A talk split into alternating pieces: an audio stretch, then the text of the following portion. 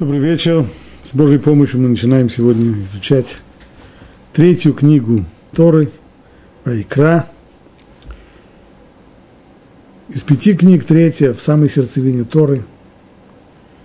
И главное содержание этой книги – служение в мешкане, в соборном шатре, который был сделан в Синайской пустыне – и те же самые законы жертвоприношений, которые рассматриваются э, в этих главах, по крайней мере, в первых главах книги Байкра, они относятся и к служению в дальнейшем в Иерусалимском храме.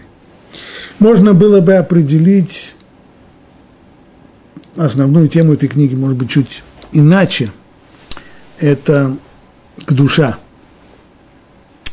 Душа, святость, посвященность, это святость места, храм, мешкан и все, что связано с э, служением в нем.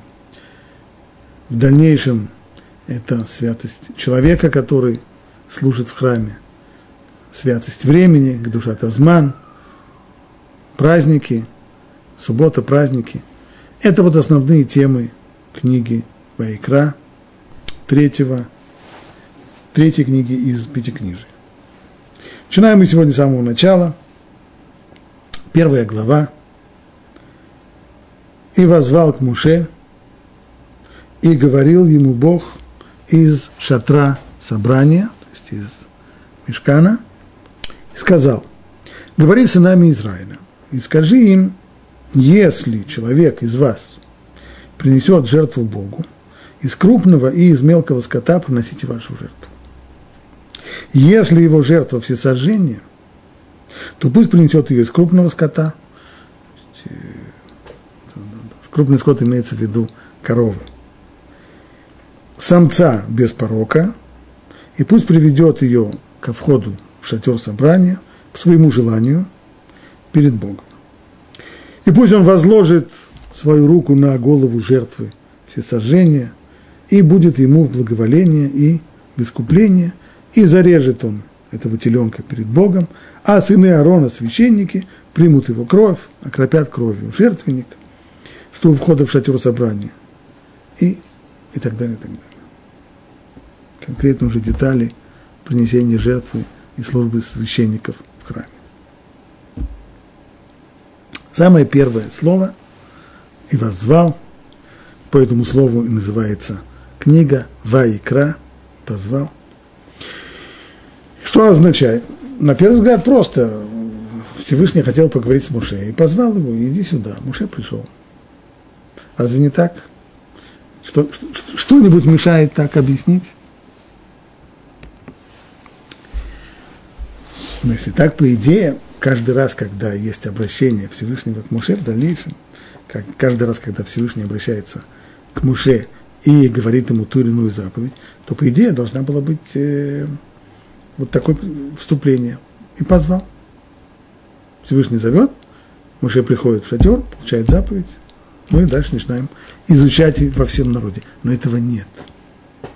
Нигде больше в очень многочисленных отрывках Торы, в которых есть вот это общение, есть сообщение, которое дает Всевышний Муше, нету там такого, отсутствует вот это начало Вайкра и позвал.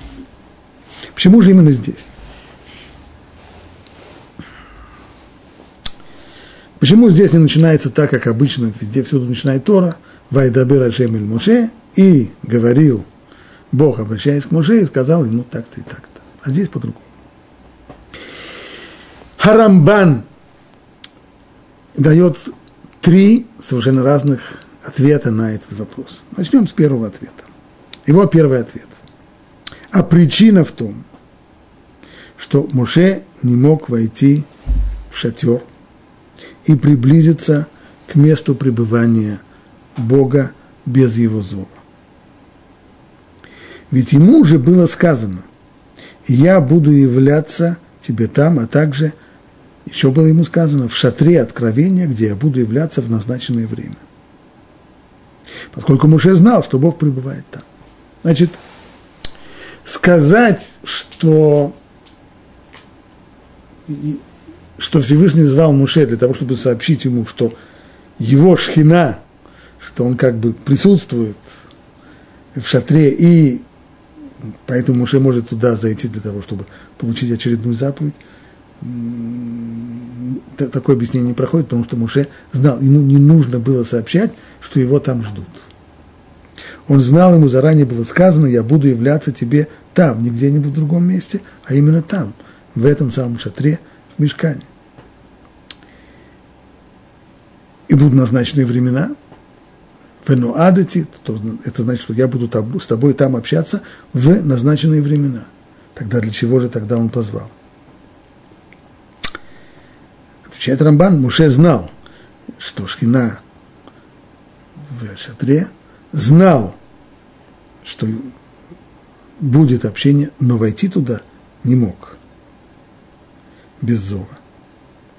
Почему же? Он боялся заходить в шатер до того, как его позовут. Так на самом деле, говорит Рамбан, было и на горе Синай. Когда Всевышний явился еврейскому народу на горе Синай, и облако окутывало гору Синай, вместе с тем сказано, и призвал он Муше на седьмой день из облака. И только тогда Муше вступил в облако. Но пока его не позовут, не входил. Значит, не было здесь то, что Всевышний позвал Муше, это не для того, чтобы сказать ему, что как, как это у нас бывает принято. Если я зову своего сына, то когда я его зову, я тем самым даю ему информацию, что я хочу с ним поговорить, я хочу его что-то попросить, я хочу ему что-то сообщить. Поэтому жду, чтобы он ко мне пришел. Здесь об этом речи нет, потому что Моше знал, что Всевышний хочет говорить и то, и собирается говорить и то, и знал, где это должно быть. Но войти боялся. Почему? А его не звали. И об этом говорят наши мудрецы так – в Мидраш, в Ялкут Шимоне. Вайкраэль Муше призвал, Всевышний призвал Муше. Отсюда сказали мудрецы, я цитирую это буквально, «Коль талмит хахам, шеэн бодеа невела това мимену». То есть, талмит хахам, мудрец, изучающий Тору, если у него нет дат, условно назовем это разумением, то тогда падаль лучше его – первый взгляд, парадоксальное утверждение. Что значит Талмит Хахам, у которого нет дат? Если дат – это разумение, знание, то как же может быть человек мудрец, у которого нет знаний? Не может быть человек мудрецом без того, чтобы у него есть знания. Если у него нет знаний, так он невежа.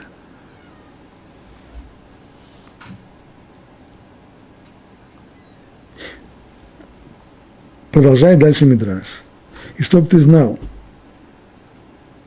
Моше, который был самым самым величайшим мудрецом, который был самым величайшим пророком, который вывел еврейский народ из Египта, через которого Всевышний вел самые, самые великие чудеса, который сумел, перед которым разверзлось море. Евреи прошли по, по морю, как по суше. Который, через которого Всевышний даровал нам Тору. Он был посредником при передаче нам Торы. Человек, который построил мешкан, никогда никто из, из мастеров, которые делали детали мешкана, не смог все эти детали собрать вместе и собрать этот соборный шатер. Муше это сделал.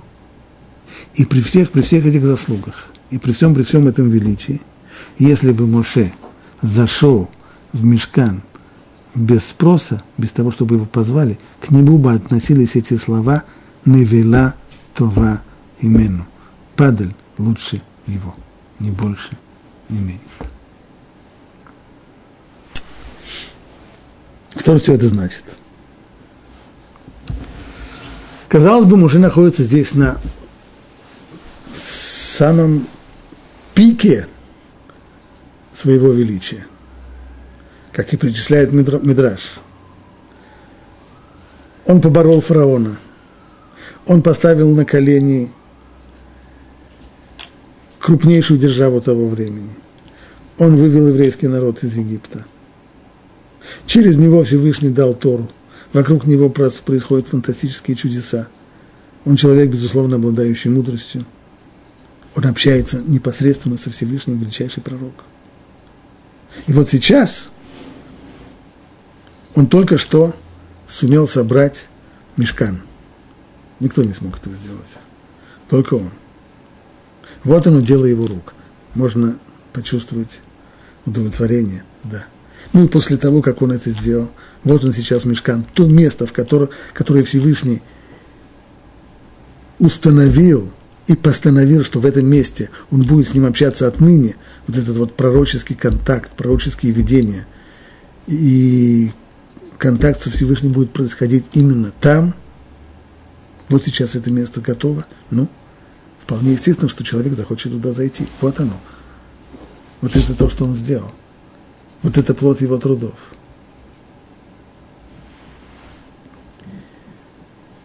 Но ведь не Боже. Есть же то, что называется дерехерец. Дерехерец – это не приличие, это понятие, как человек правильно должен себя вести. И, естественно, войти такое место без спроса, без того, чтобы его туда позвали, здесь есть недостаток уважения, недостаток почтения. Для того, чтобы устоять, для того, чтобы подождать, подождать, пока его позовут, нужно было сделать большое усилие. Вот это и означает дат. Что такое дат? Дат – это не просто разумение. Мы касаемся здесь очень серьезного вопроса о медот, о качестве характера человека. Самые разные качества у человека есть. Один более вспыльчивый, другой более спокойный, один более добрый, другой более жесткий, один более щедрый, другой чуть более прижимистый – все это самые разные качества, которые есть у человека, которые ему даны, они составляют его характер. Человек не выбирал себе этих качеств. Он родился с определенным набором, на который повлияли очень много его родителей, это наследственные качества характера. В дальнейшем человек вырос и, вращаясь в определенной среде, он приобрел некоторые привычки, ну и привычка вторая натура – это благоприобретенные качества характера. В общем, есть у него характер. Дат – это власть разума человека над его характером, над его качествами, над его совершенно естественными проявлениями его человеческой сути, его характера. Что может быть естественнее для человека, чем в такой ситуации, в которой был Моше, зайти в шатер – зайти в мешкан. Это естественно. Но дат, власть человека над его натурой, которая должна поставить человека над его природой, сделать его поведение неестественным, не импульсивным, а происходящим из суждение разума о том, как правильно сейчас поступить и как неправильно сейчас поступить, оно его должно было остановить. Человек может быть Талмит Хахан, он может быть мудрецом, он может много знать, он может великолепно понимать, он может великолепно анализировать. Но если в жизни он ведет себя – называется, естественным образом, так как э, большинство людей повели бы себя. То, что другие назвали бы здесь невоспитанность, значит, здесь отсутствует власть разума над его поведением, над его качествами характера. О таком человеке говорят мудрецы «Навела това имену». Падаль лучше, чем он. При всей его мудрости, при всех его знаниях при всей его приверженности к, к, к изучению Торы, к ее знанию. Подобного рода невоспитанность, способность повести себя грубо, фамильярно, неуважительно, об этом говорят мудрецы Навила Това именно. Падай лучше такого человека.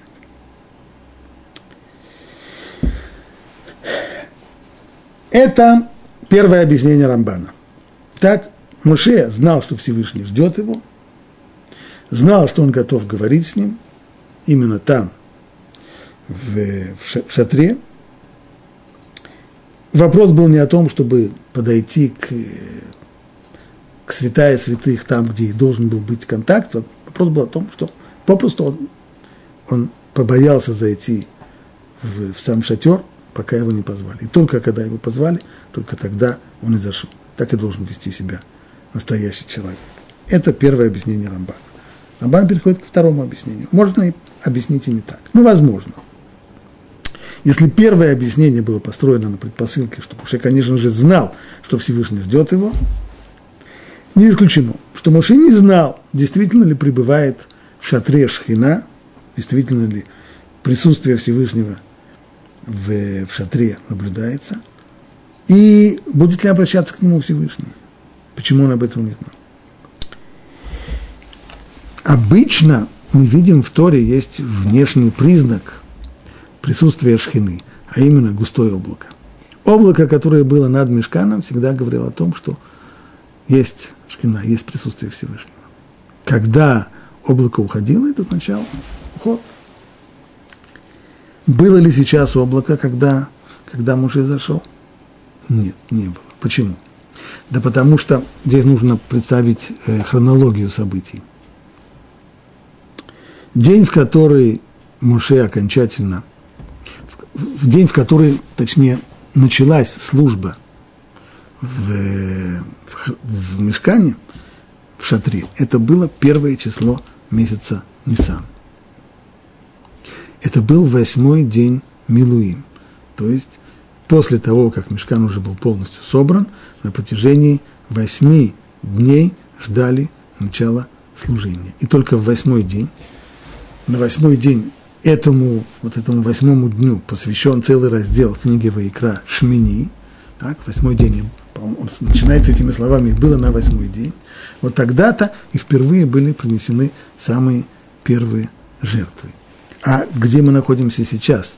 Первая глава книги Ваикра – это еще не, не первая Ниссана, это не восьмой день Милуим, это самое начало, то есть 23 число месяца Адар. И сказано, как продолжает дальше Рамбан, ведь согласно мнению наших учителей, вот это вот густое облако славы, оно не опускалось на шатер до восьмого дня Милуим, то есть до новомесяча, до первого числа месяца Нисан и услышав, стало быть, уже не знал, не знал о том, что Всевышний готов говорить с ним, говорить с ним там, потому что не было никакого внешнего признака пребывания Шхины там. И тогда Всевышний позвал его, Вайкра, услышав призыв Всевышнего, Муше вошел внутрь шатра, святая святых, как и написано. Итак, по второму комментарию, это самое простое объяснение, то есть Всевышний позвал Муше для того, чтобы сказать, что он хочет говорить с ним, чего Муше не знал. То есть страха здесь не было, Муше вошел бы без всякого страха, но он просто не знал, что с ним хотят говорить.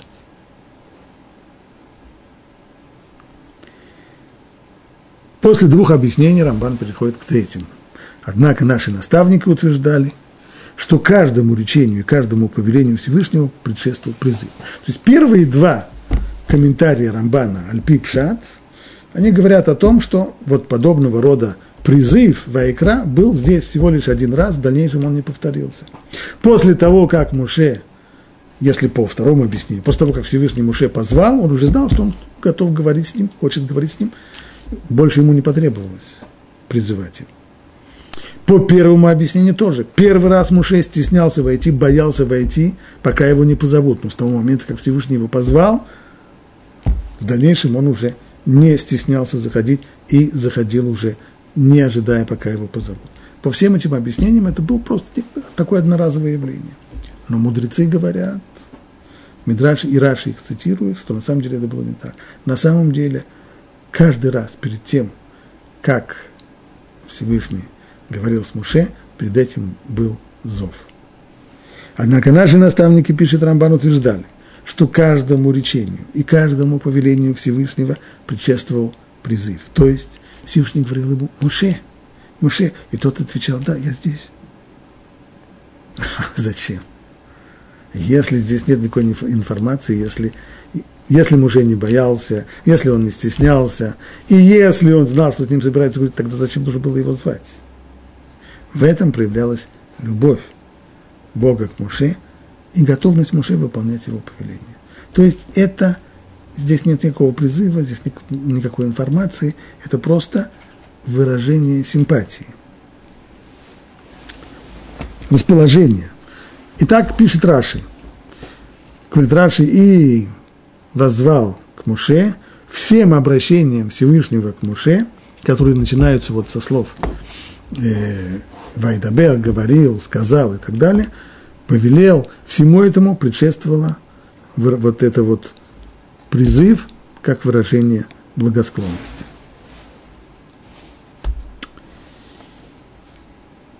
Вопрос тогда, а если это было всегда, то почему Тора пишет здесь, только здесь? По первым двум комментариям понятно, это было одноразовое явление. Но если по третьему комментарию, так как объясняет Раши, со слов наших мудрецов, что всегда это было, то почему Тора записала только здесь?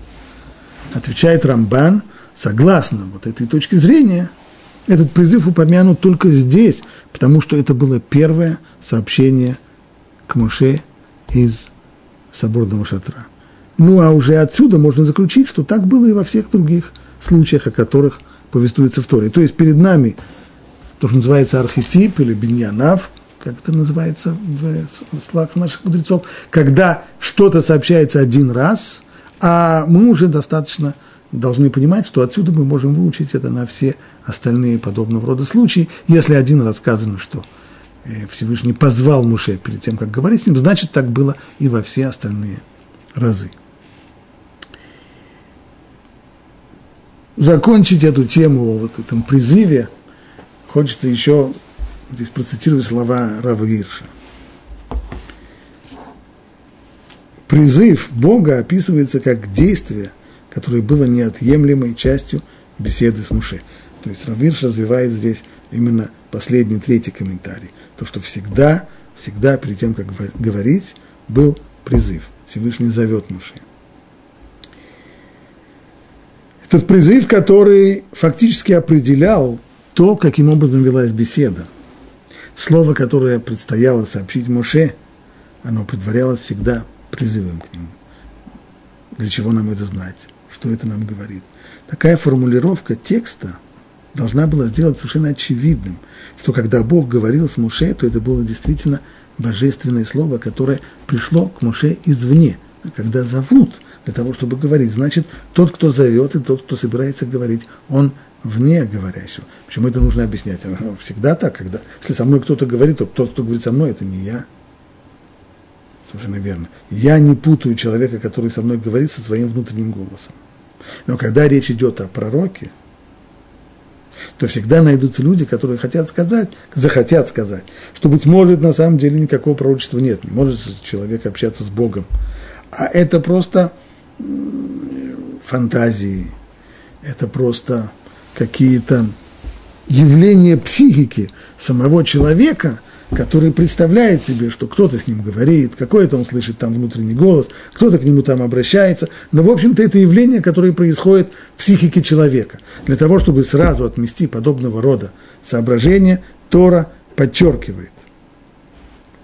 Байкра, Всевышний зовет Муши призывает его, на самом деле слово Бога пришло к Моше в чистом виде и единственно от самого Бога. Оно не пришло изнутри Моше. Оно пришло к Моше извне, оторвало его от собственных мыслительных процессов, вырвало его из его собственной мыслительной жизни для того, чтобы сказать ему «слушай».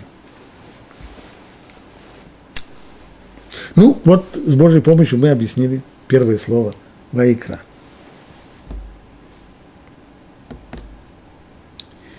Что сказано дальше?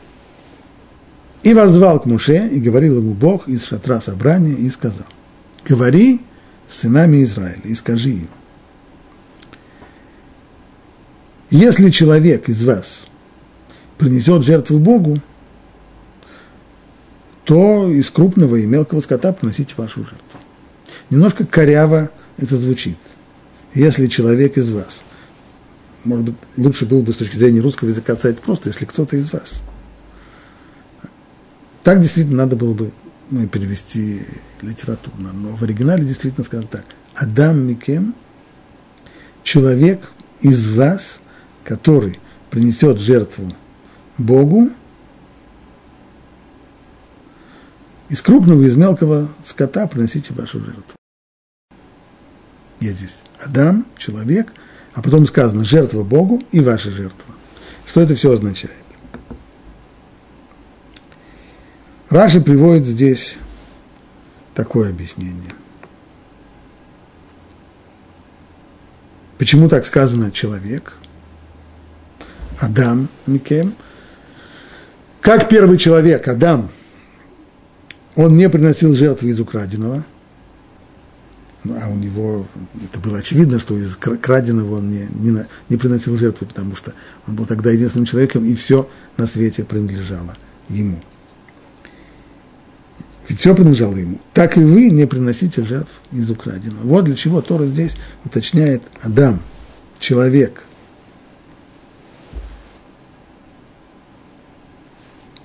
Позволим себе еще одно объяснение.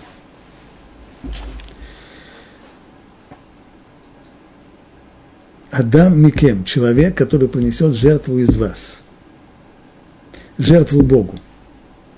А потом сказано, из крупного мелкого скота, то есть из коров, из овец, приносите ваши жертвы. Есть жертва Богу, есть жертва ваша. Что такое ваша жертва? Ваша жертва – это когда вы не жалеете свое имущество, покупаете на свои деньги ягненка – или даже теленка, намного дороже, и готовы дать это Богу. Это ваша жертва. Это то, что вы готовы пожертвовать, дать из своего имущества. Но от человека требуется больше. От человека требуется дать что-то от себя, от самого себя. Что значит от самого себя? Что это за жертва самого себя? Это то, о чем мы говорили раньше. Вопрос о медот, о качестве характера если человеку удастся вести себя не в соответствии со своим характером, а перебороть какую-то из своих отрицательных черт, а уж тем более попытаться изменить ее, изменить не только свое поведение – но и качество характера, то это та самая жертва, самая большая жертва. Когда человек жертвует, когда человек жертвует из себя, он самого себя жертвует.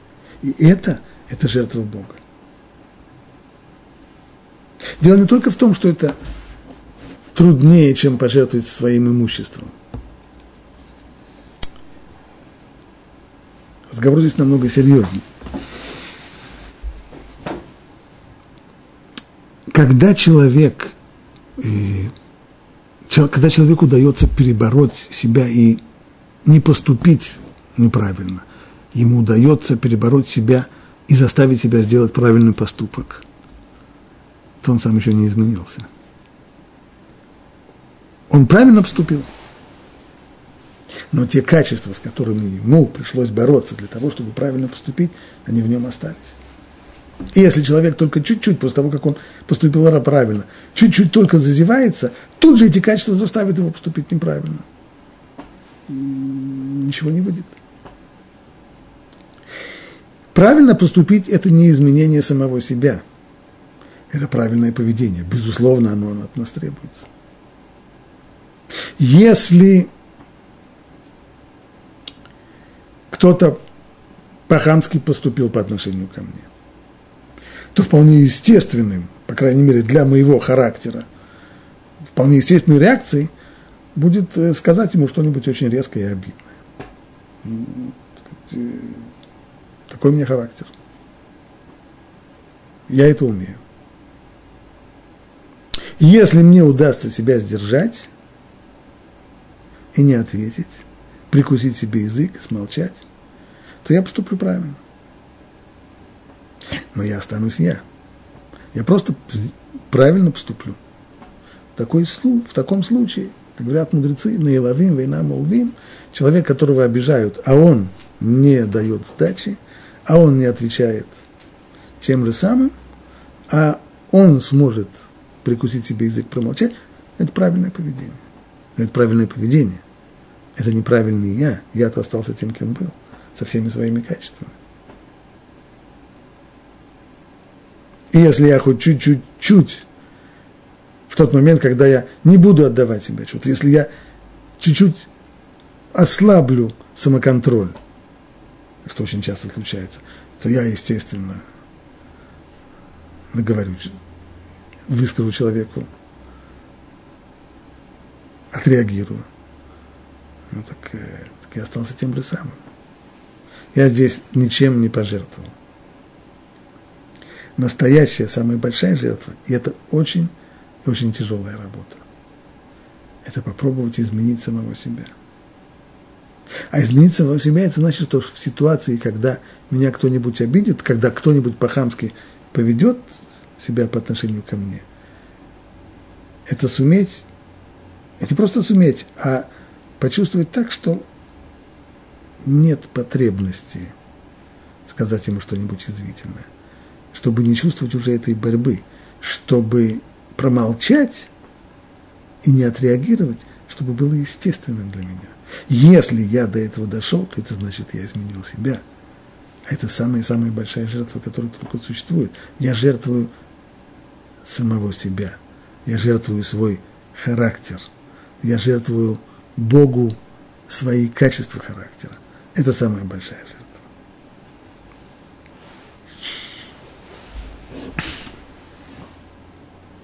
Ну, это самая большая жертва. А если я жертвую не самого себя, а всего лишь только свое имущество, я куплю за свои деньги э, животное, ягненка или теленка, тогда это уже моя жертва. Это не жертва Бога, это моя жертва. Она должна быть принесена из скота. Не сказано приносить в жертву скота из скота. Из скота это значит, не весь скот годится для того, чтобы приносить его в жертву. Что здесь исключается? Говорит Раши, если сказано из скота, значит не весь скот. Таким образом, исключаются животные, которые использованы для скотоложества, например. И дальше есть повторение, еще одно исключение. Из крупного скота, а не просто крупный скот, а это исключает животное, которому язычники служили, то есть то животное, по отношению к которому были совершены аморальные действия человека, то ли это было скотоложество, то ли это преклонение, когда кто-то преклонялся перед этим животным как перед божеством, то такое животное не годится в жертву. Дальше есть еще одно ограничение, еще одно исключение. Из мелкого скота, снова не мелкий скот, а из мелкого скота, а это уже исключает животное, которое э, забодало, если здесь уже само животное сделало нечто нехорошее э, животное, которое забодало, например, человека насмерть. Следующее ограничение – самца, но не самку, то есть жертвоприношения, о которых речь идет здесь, они должны быть мужского пола, в отличие от того, что будет сказано в конце главы, когда речь зайдет о очистительном грехе, там используется и самка.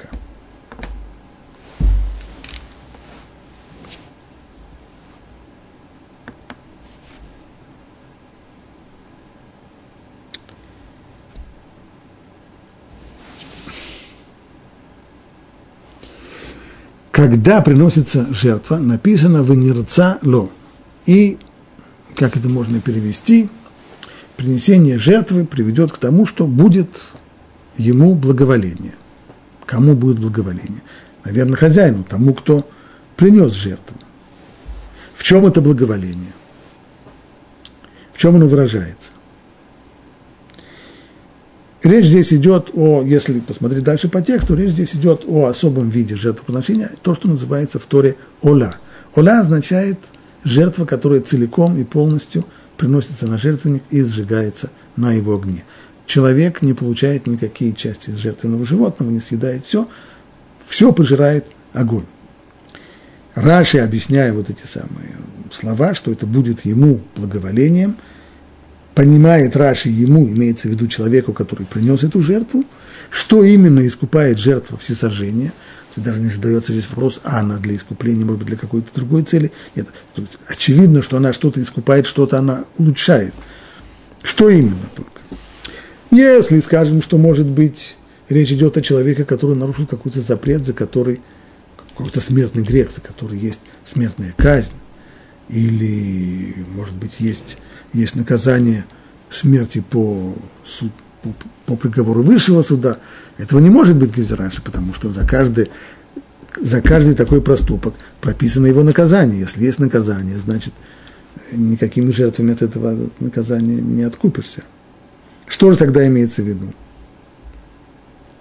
Следовательно, жертва всесожжения искупает лишь нарушение предписаний Торы. То есть, все заповеди мы делим на две большие группы. Мицвод лота асе, запреты, и мицвод асе. Что касается запретов, то за них, по отношению к ним Тора указывает на санкции, на наказание. Либо это телесное наказание, либо это, может быть, даже и смертная казнь. Есть санкции, есть наказание за нарушение запретов. К ним это, этот, э, это жертвоприношение не относится. К чему оно тогда относится? К мицвод асе, к повелениям Торы. То есть человек, который не выполнил какое-то повеление, поленился, не захотел или еще что-нибудь, то для того, чтобы исправить свою вину, для этого ему нужно принести вот это вот жертвоприношение Ола. Харамбан приводит здесь еще одну причину, по которой приносится эта жертва. Пишет Рамбан так. Я видел сборники Медрашей Вайкра Раба, там есть высказывания, которые передают от имени Раби Шимон Барюхай, и он сказал так, что вот эта жертва Ола, как это переводит, повелось уже так переводить на русский язык, как все сожжения, такое немного старославянское слово, то есть жертва, которая целиком и полностью сжигается –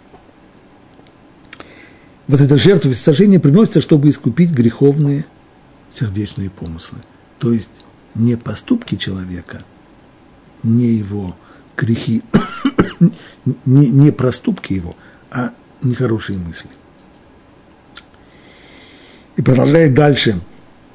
Рабишимин Баруха. Ведь сказано поэтому в книге Иова, что Иов, который был праведником, он каждый день возносил жертвы всесожжения – и возносил жертвы всесожжения по числу своих детей. То есть на каждого из своих детей он приносил отдельную жертву.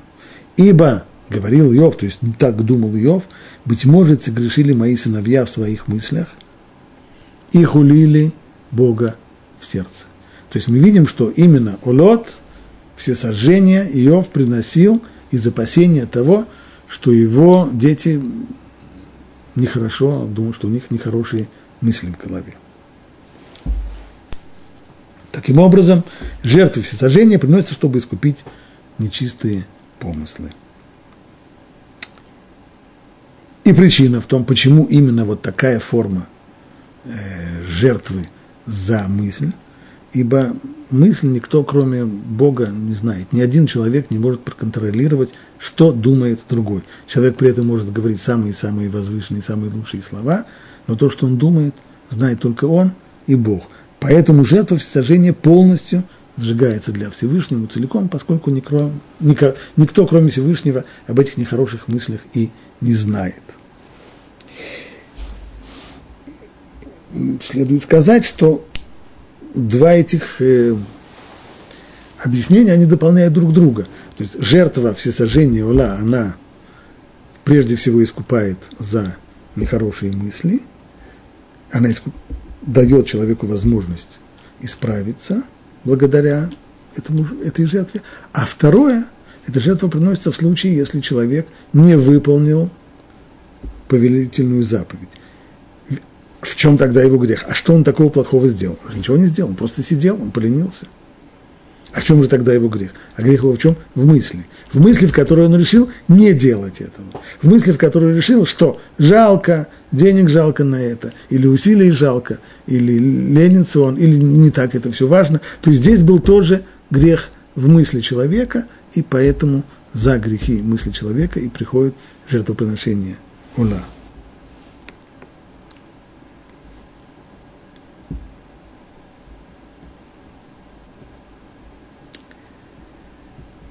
Коли уж мы заговорили здесь о жертвоприношениях, имеет смысл вообще определить само, само понятие, ведь это будет центральная тема всех последующих глав. По-русски мы говорим о жертвах, жертвоприношениях.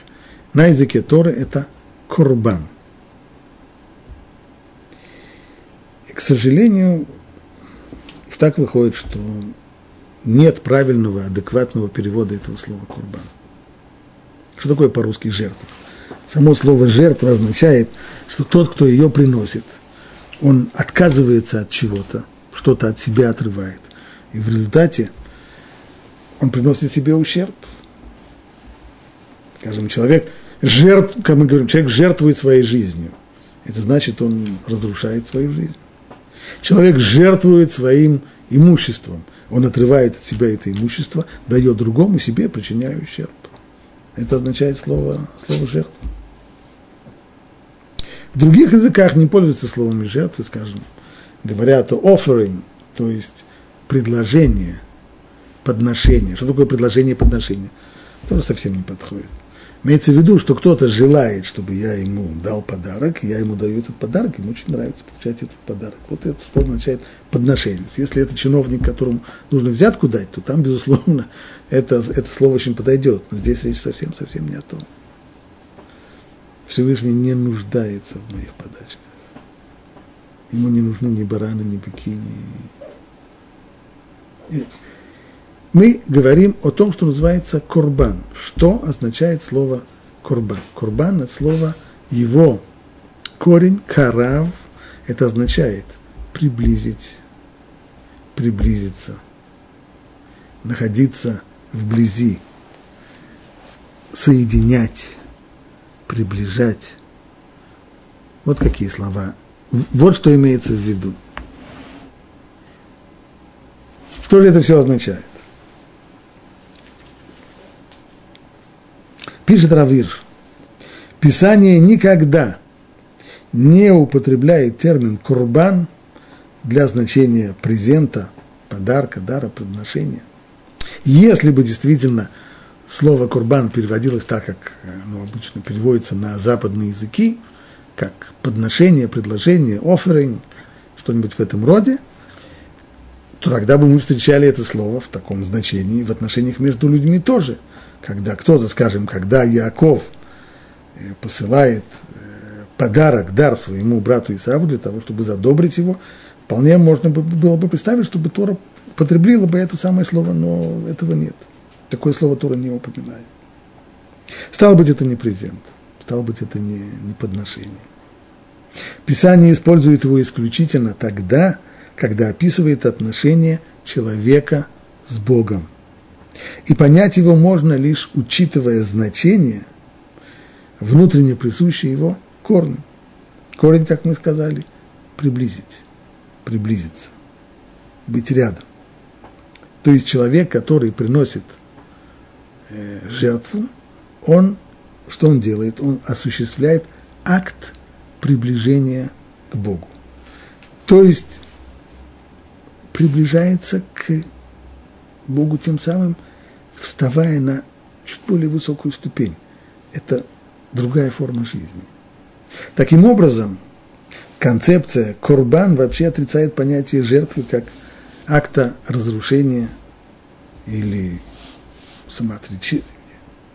Более того,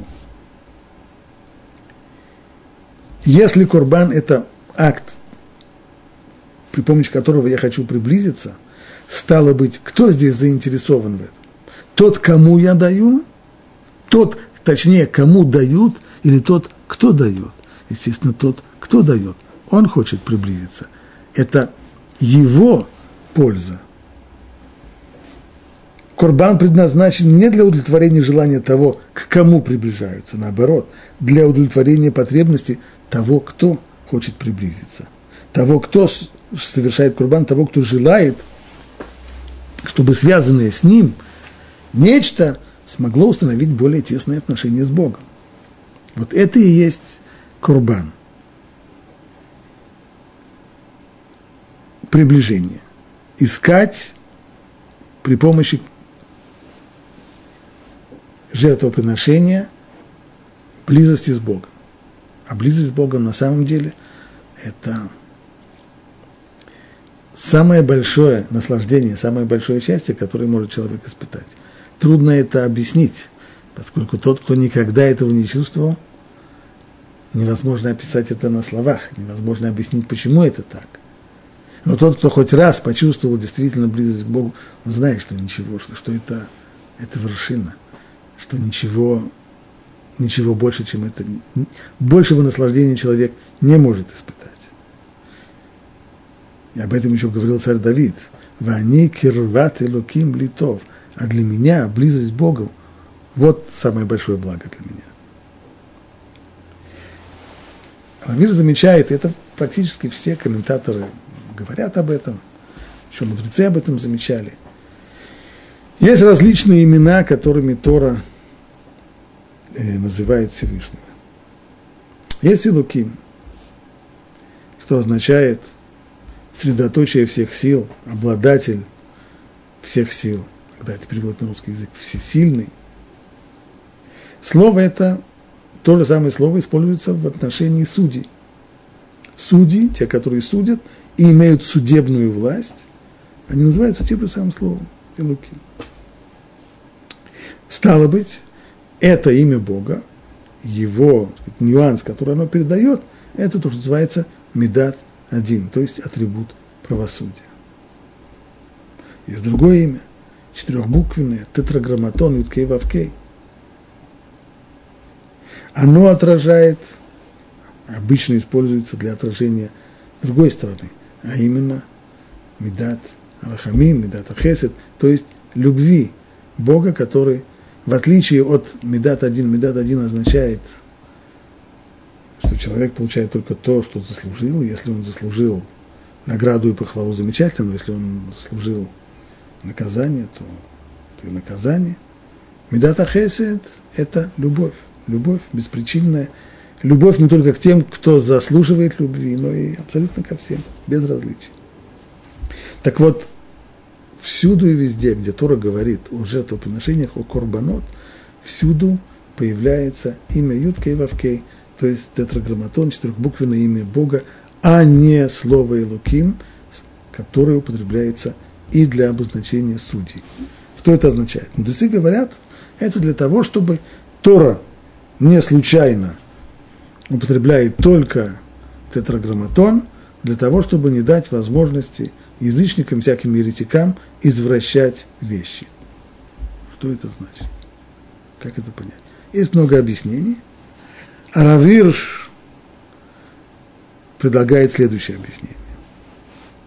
Что вполне естественным для нас было бы подумать, что жертва, жертвоприношение – это искупление, искупление греха. Она приносится за грех. То есть, если я знаю, что я согрешил, меня ждет наказание, то, в принципе, что может означать это наказание? Что, может быть, меня лишат жизни.